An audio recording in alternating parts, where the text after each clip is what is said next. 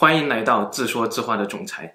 今天我们接着讲郑成功的故事啊。上期我们讲到，二十岁的儒生郑成功啊，来到了南京，经历了那样一场巨变，摆在他的面前有三条路，对吧？儒生的三条道路：第一，抗清；第二，降清啊；第三，放嘴炮。那我们郑成功究竟选择了一条什么样的路呢？这就是我们今天要讲的内容的主题啊。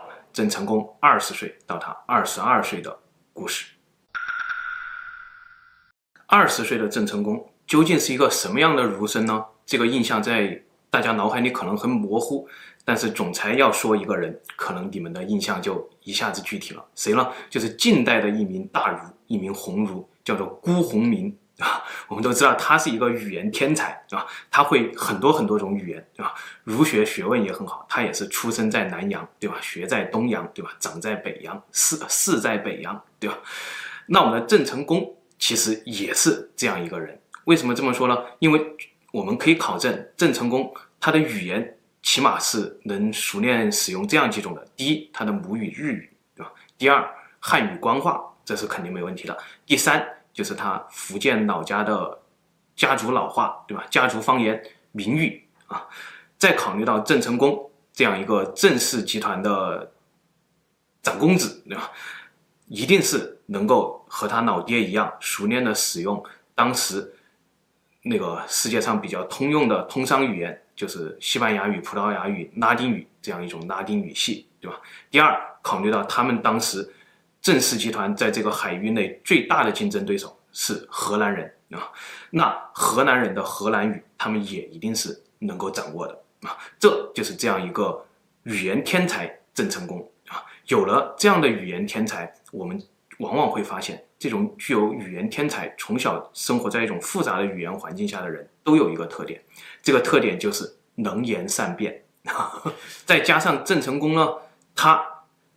官二代、富二代，对吧？这样一个郑氏集团长公子的身份给他带来的自信，我相信二十岁的郑成功一定是一开口就是慷慨激昂，对吧？一演讲就是群情激愤的这样一个角色，也是这样一个实力的嘴炮派吧？我们可以这样说，就是如果拿今天的人物来做比较，我觉得这就是一个活脱脱的马爸爸呀，对吧？马爸爸。更何况呢？郑成功还有一个特点是什么呢？他就是一个能说到做到、有资本说到做到的嘴炮派啊！想想就和今天的王校长是一样的啊！我说什么我就能做什么，因为我有这个资本，呵呵，是不是？再想想当时的世界时局和现在的世界时局，王校长其实是不幸的，对吧？他。只能够让他在虚拟世界中带领一支支战战队去拼搏，而我们的郑成功呢，当时是有机会带领东亚甚至东南亚这样一个区域内最强的海上力量，去由自己发挥的。就像二十来岁的王校长一样，二十岁的郑成功也能让他的一举一动都成为很重大的公关事件、新闻事件。一六四五年。也就是崇祯皇帝眉山之役的第二年，对于二十一岁的郑成功来说，发生了这样三件大事儿啊。第一件大事儿就是多铎的大军攻破了扬州，攻破了金陵，啊，杀的当时南方人都傻眼了。第二件事儿就是郑成功利用他的私人关系，终于把他的母亲从日本接到了福建老家，啊，得以母子团聚啊，这对他来说一定是一件大事儿。第三件事儿就是郑成功的爸爸和叔父郑芝龙、郑芝凤这样一对兄弟啊，郑芝凤也叫郑鸿逵，对吧？史书上更多的记载他叫郑鸿逵。他们两兄弟呢，明显是一黑一白走的这两条道路啊。郑芝凤是当时的大明武举人啊，是大明的正式官员啊。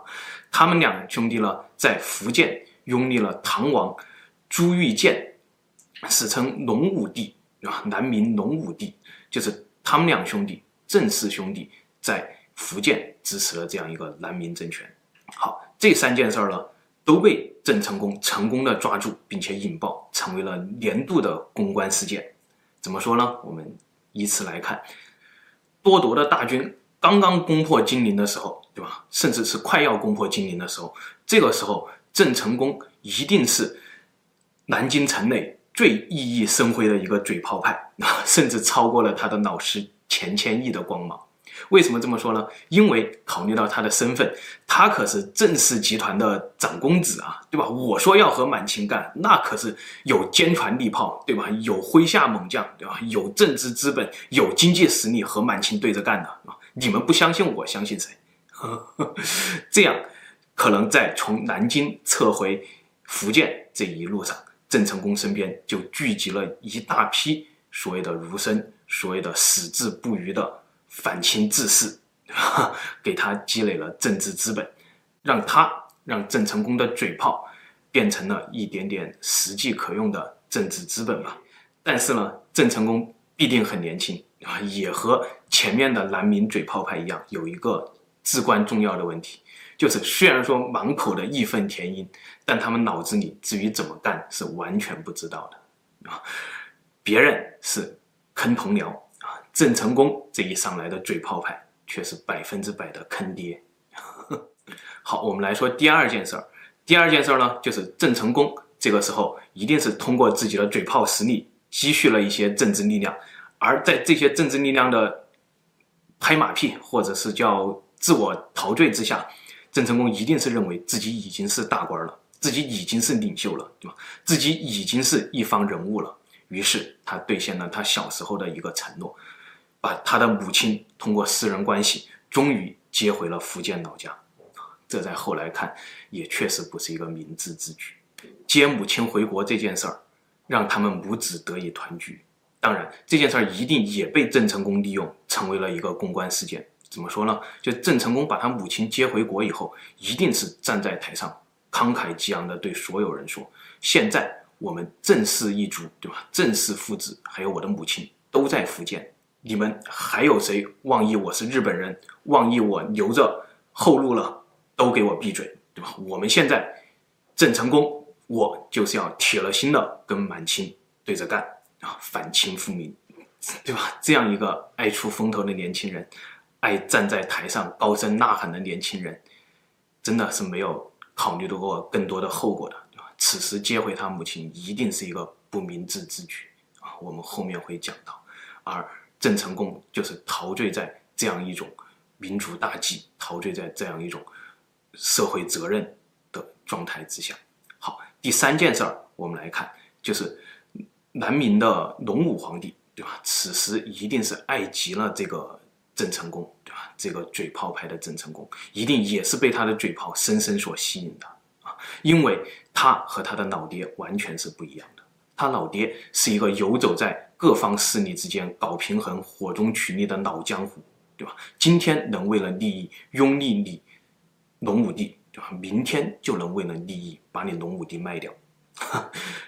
郑成功的父亲郑芝龙是一个只讲究利益最大化的商人，而郑成功呢，他是一个被自己的公关话术、被自己的野心、被自己的欲望所裹挟的一个年轻人。啊，所陶醉的一个年轻人，此时呢，南明的隆武帝做了一件事儿，就是把国姓赐给了郑成功。估计那个时候，隆武皇帝也确实没有什么能够赐给这样一个官二代、富二代了啊，就赐一个国姓吧。赐国姓这件事儿啊，在历史上很多很多人身上都发生过啊，特尤其是唐代和明代这两代，少说也有上千人被赐国姓吧。啊，甚至是当时和郑成功一起被赐国姓的，还有一个郑成功的堂弟，对吧？也就是前面所说的郑芝凤的儿子，也是和郑成功一起被赐国姓的。那我们来看历史上你记住的国姓爷有几个呢？对 吧？可怕，恐怕只有郑成功一个人啊！这就是郑成功是一个公关高手的表现啊！他被赐了国姓以后，他觉得这是一个莫大的荣誉，这是一个莫莫大的。公关素材，对吧？他就做了一个换 logo，啊，今天的换 logo，统一公关话术，对吧？统一品牌定位，啊，聚焦传播力量，做一个传播最大化，啊，将自己的名字都改了，啊，在他被赐国姓之前，他是叫做郑生的，啊，赐国姓之后，他才改为叫郑成功，啊，成功复名成功之意。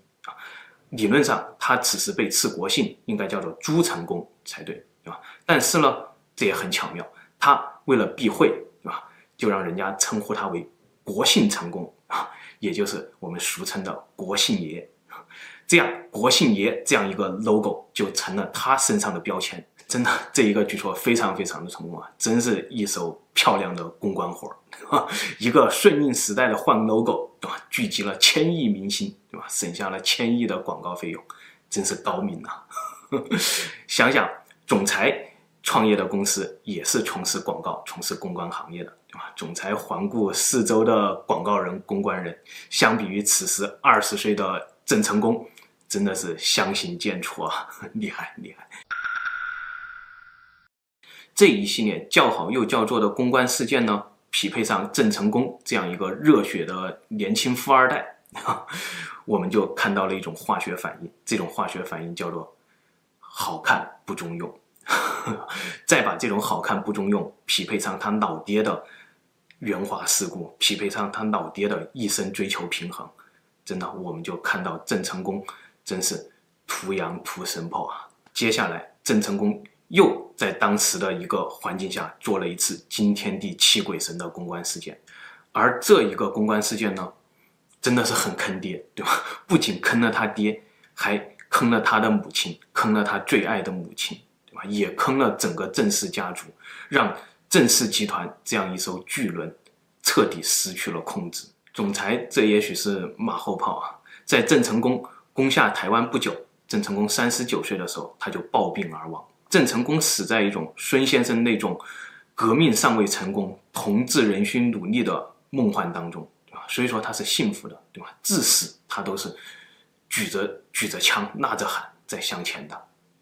但是如果我们换一个角度看看，郑成功如果得以高寿，在台湾，他的晚年一定会像蒋先生一样，回顾他这一生，他会发现自己这一生是多么冲动的一生。自己这一生真的是因为年轻冲动，害死了他的爸爸，害死了郑氏一族，甚至害死了他最爱的妈妈。当然，从历史的大角度上来看啊，郑成功拼搏一生，奠定了一个台湾宝岛神圣不可分割这样一个基础，对吧？捍卫了我们的民族尊严。所以，抛开小家，我们谈大家，郑成功依旧、终究，而且永远将会是我们的。民族英雄。好了，讲到这里，我们接下来要讲郑成功究竟是一个什么样的公关事件，导致他们郑氏集团成为一艘无法回头、失去控制的巨轮，顺水而下了。这就是我们下一期要讲的故事。